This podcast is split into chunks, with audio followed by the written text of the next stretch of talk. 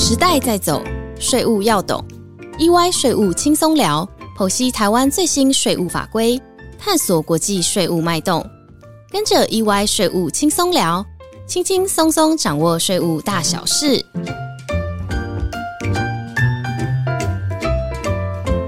大家好，欢迎来到 EY 税务轻松聊，我是安永联合会计师事务所税务科技服务的资深副总经理詹大伟 David。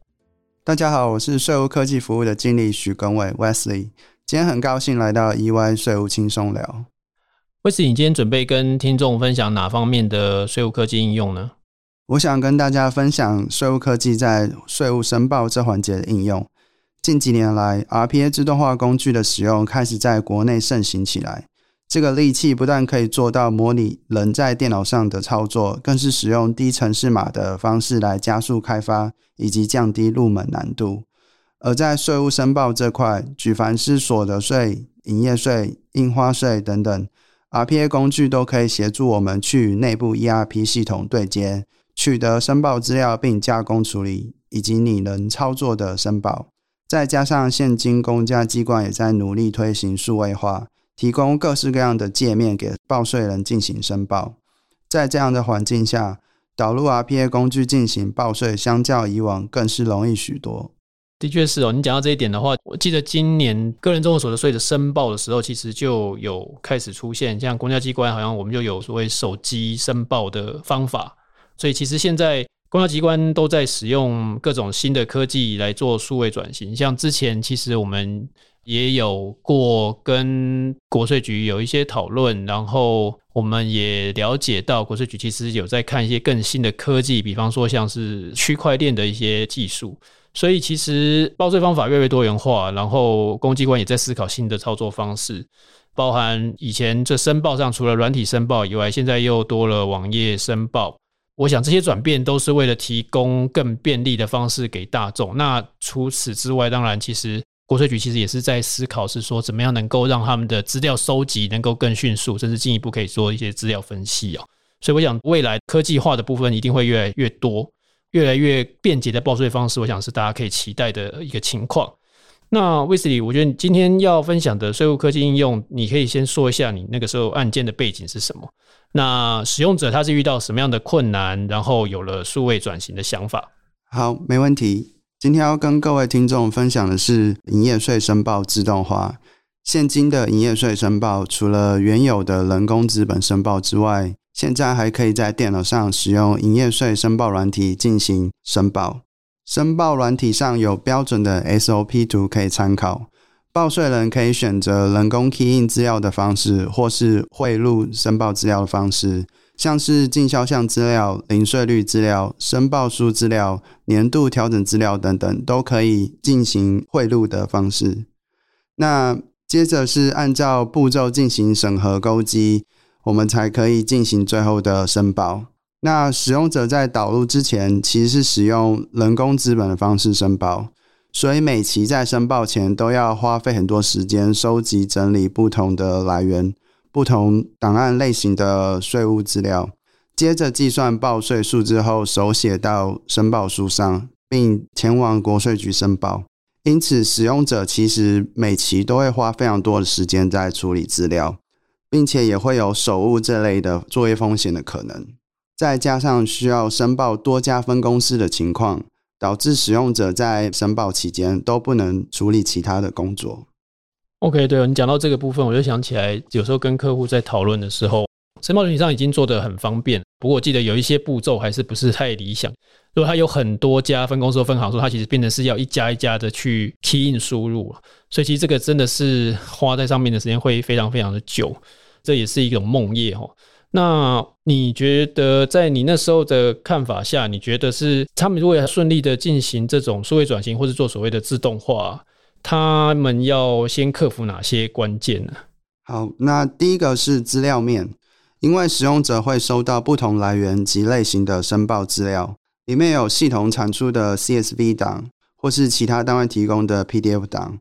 或是内部同仁维护的 Excel 档。那我们需要去分析各个资料，并思考如何整合所有的档案，以便让我们把这些来源资料转换为合规的报税资料。那第二个是流程面，因为使用者要从全人工申报改成自动化申报的方式，在新流程的设计上就需要与使用者再三讨论，让使用者尽可能无痛从旧有的人工流程升级到人机协作的方式。举例来说，申报方式的改变、使用者的角色变化、新流程所需建立的卡控点等等，都是非常大的转变。而我们必须和使用者不停的沟通确认，以便符合他们的期待。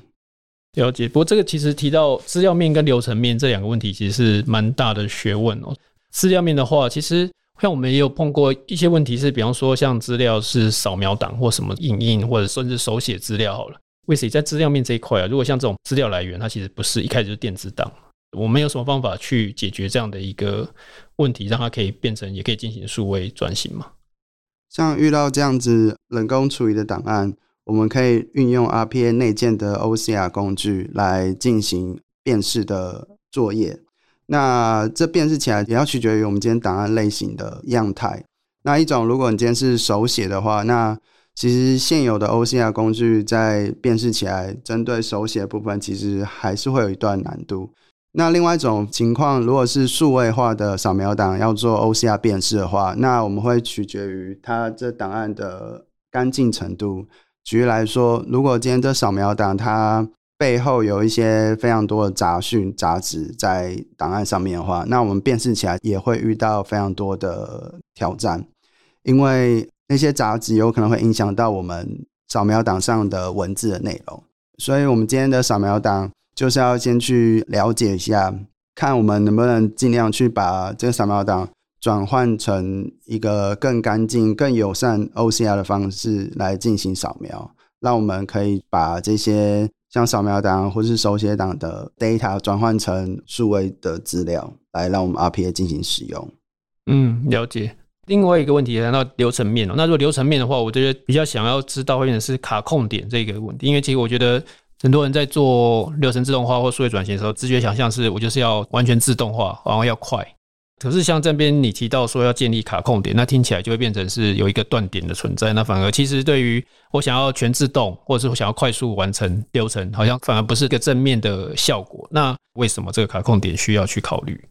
好，那设立卡控点的原因，第一个其实是使用者的作业风险上的考量，因为我们在做申报的时候，如果是直接一条龙的把资料申报出去，而没有透过使用者去做进一步的审核的话，那我们有可能在来源资料可能有一些问题，导致我们今天的申报资料出现一些误差的情况下，那使用者他可能还要在。重新去确认一遍所有的来源资料跟我们最后的申报资料，对，所以我们这边通常都会建立一个卡控点，让使用者在申报之前可以先进一步的审核，让他们确定完这次的申报资料是完全无误之后，他们可以再发 signal 给我们的 RPA 机器人，让他去处理后续申报的动作。对，所以，我我觉得这个是真的很重要的一个点啊。可能我们在之前的分享，其实前几次的 podcast 也有讨论过这件事。不过，我想在今天还是要特别再提出来，就是。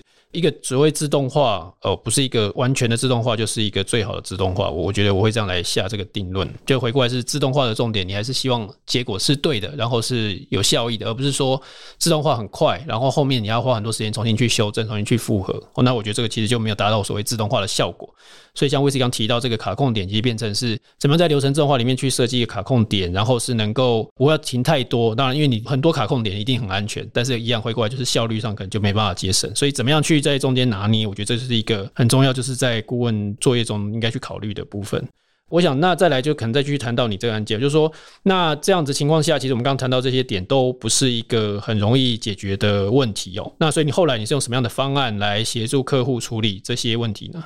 好，首先针对资料面的话，我们会尽量去追溯各个资料的来源，因为我们想要抓到是最原始、最源头的资料。才能确认我们的资料的架构以及处理逻辑，并降低后续资料被整理出错的可能性。因此，我们会直接对接系统取得部分资料，并按 IT 单位开功能协助使用者将其人工处理的资料转交给系统处理，以大幅降低使用者介入的时间。再，我们会分析各资料的内容以及申报软体所要求的格式，制作相对应的模板来帮助我们更快速及弹性的将资料转换为申报软体可接受的格式，以加速申报的作业。而流程面，我们利用 RPA 自动化工具拟人操作的特色。按照申报软体所提供的 SOP 步骤，开发一套专属于申报软体的工具包，用来在申报软体上进行一些点击、输入等操作，让使用者完全不用碰到申报软体，只需等待流程进行到卡控点时的通知，再介入进行申报前的最后检核。而流程也考量到有申报多家分公司的需求，在执行的过程时。可以优化成整批处理，以减少重复处理的时间。对，就是在这边，我觉得我可以再加补充几个地方哦。那第一个当然是说，我们在做数位转型的这种导入的时候啊，其实资料面的处理，其实往往是第一个要面对的问题。哦，那怎么样去把资料处理好，或者是整理好，或是就是我们白话讲说，要怎么样把它洗干净一点，然后让后续的机器人能够作业更顺畅，这是一个蛮大的关键。那通常这个关键想要达成一言以蔽之的话，我会觉得就是用所谓标准化这三个字来形容了。那标准化把资料都确定动它是固定的一个整理的方式之后，你的这样处理逻辑才可以不受影响的去执行。所以这也是为什么刚刚呃威斯会特别提到说要去找这个资料的源头哦。那一来是当然是提高速度哦，你不用再错过中间的处理过程。二来就是处理过程除了耗时以外，可能也会有错误的发生哦，人为介入都有可能会有错嘛哦，所以这两个部分之后，我们就变成才能够把它整个数位化资料这一块的部分能够处理的很干净。好，所以资料分析阶段常常是在我们在做这样的专案，我想是一个很需要花时间的地方，而不是说直接啊，今天使用者给我什么资料我就拿来用哦。怎么样去往源头追溯，这是一个关键哦。那另外刚刚提到就是第二点是说，诶，跟 IT 单位的合作，其实这就是一个 flow 的正常情况哦。你当你在追资料源往前追之后，再就会追到资料原始的储存位置，那这个部分当然就是跟 IT 资料库有关。那回过来就要跟 IT 讨论说，IT 怎么可以怎么样去配合我们，然后把资料丢给我们，还是说他可以怎么样再另外找一次报表出来给我们？哦，所以这样跟 IT 的合作其实会变成是一个蛮重要的沟通。那其实这一块我觉得也是在专案过程中我们必须要特别去慎重处理的，因为呃以我们的经验，其使用者跟 IT 部门双方对彼此语言的理解程度会不太一致哦，有点像鸡同鸭讲的感觉，所以。我们常常会变成是一个桥梁，怎么样去协助让使用者跟 IT 之间都能够清楚的听懂对方的需求是什么，然后我们来找到一个可以合作的方式。所以我想这也是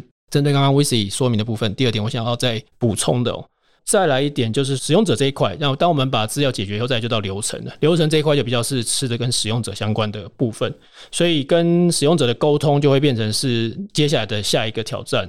如果是让使用者愿意去做改变。哦，那这个会是一个数位转型专案能不能成功的必要条件。那如果今天使用者他坚持用传统的方式来进行，哦，那其实会导致说，不管是流程的设计跟动作，都会变成是可能是比较无效率。哦，所以我们这一块另一个部分要做的沟通，就变成是怎么样跟使用者沟通，他使用新的流程的方式，怎么样来做，他会比较适合，他觉得比较方便。所以这个部分是另外一个我觉得很重要，在这个专案里面我们要去达到的部分。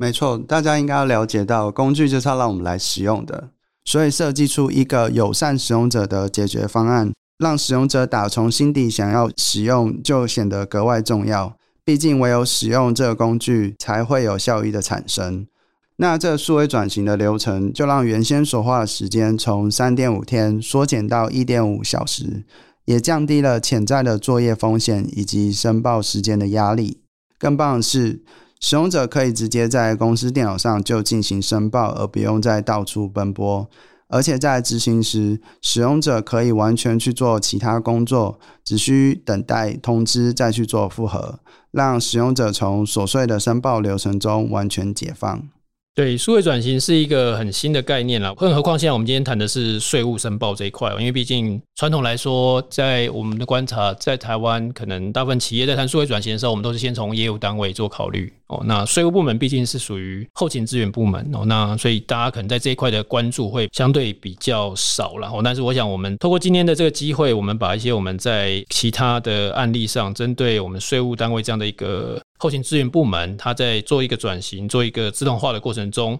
会碰到的问题，我们把它做一个分享。哦，那这边我再总结一下，就是说，其实有一个关键哦，其实各位发现，其实就是人哦，就是说，在这个数位转型关键里面，其实人还是一个最重要的部分。那人的部分就包含使用者，使用者是一个第一要位，那在可能就是包含我们刚刚讲的资讯部门，就是协助的部分。那使用者，我们必须要让他知道说，这个过程的目的是要做到数位转型，那数位转型的核心真正的效益哦是什么哦，然后让他能够接受这个改变，然后包含资料的变化。包含接受他以后工作的方式，那最后透过这些改变之后，他能够达到这样的一个目标哦。那中王这个来说呢，第一步通常都是不容易的。我们在过去的经验上，跟使用者的沟通，其实也是要花很多时间哦，去能够让他从有点防备的心态，到能够慢慢的放松接受这样的一个转变。所以，专案参与者的心态转变，会是专案的成功关键因素。那今天时间也差不多了，我想以后有机会可以再跟听众分享其他的税务部门的数位转型实务。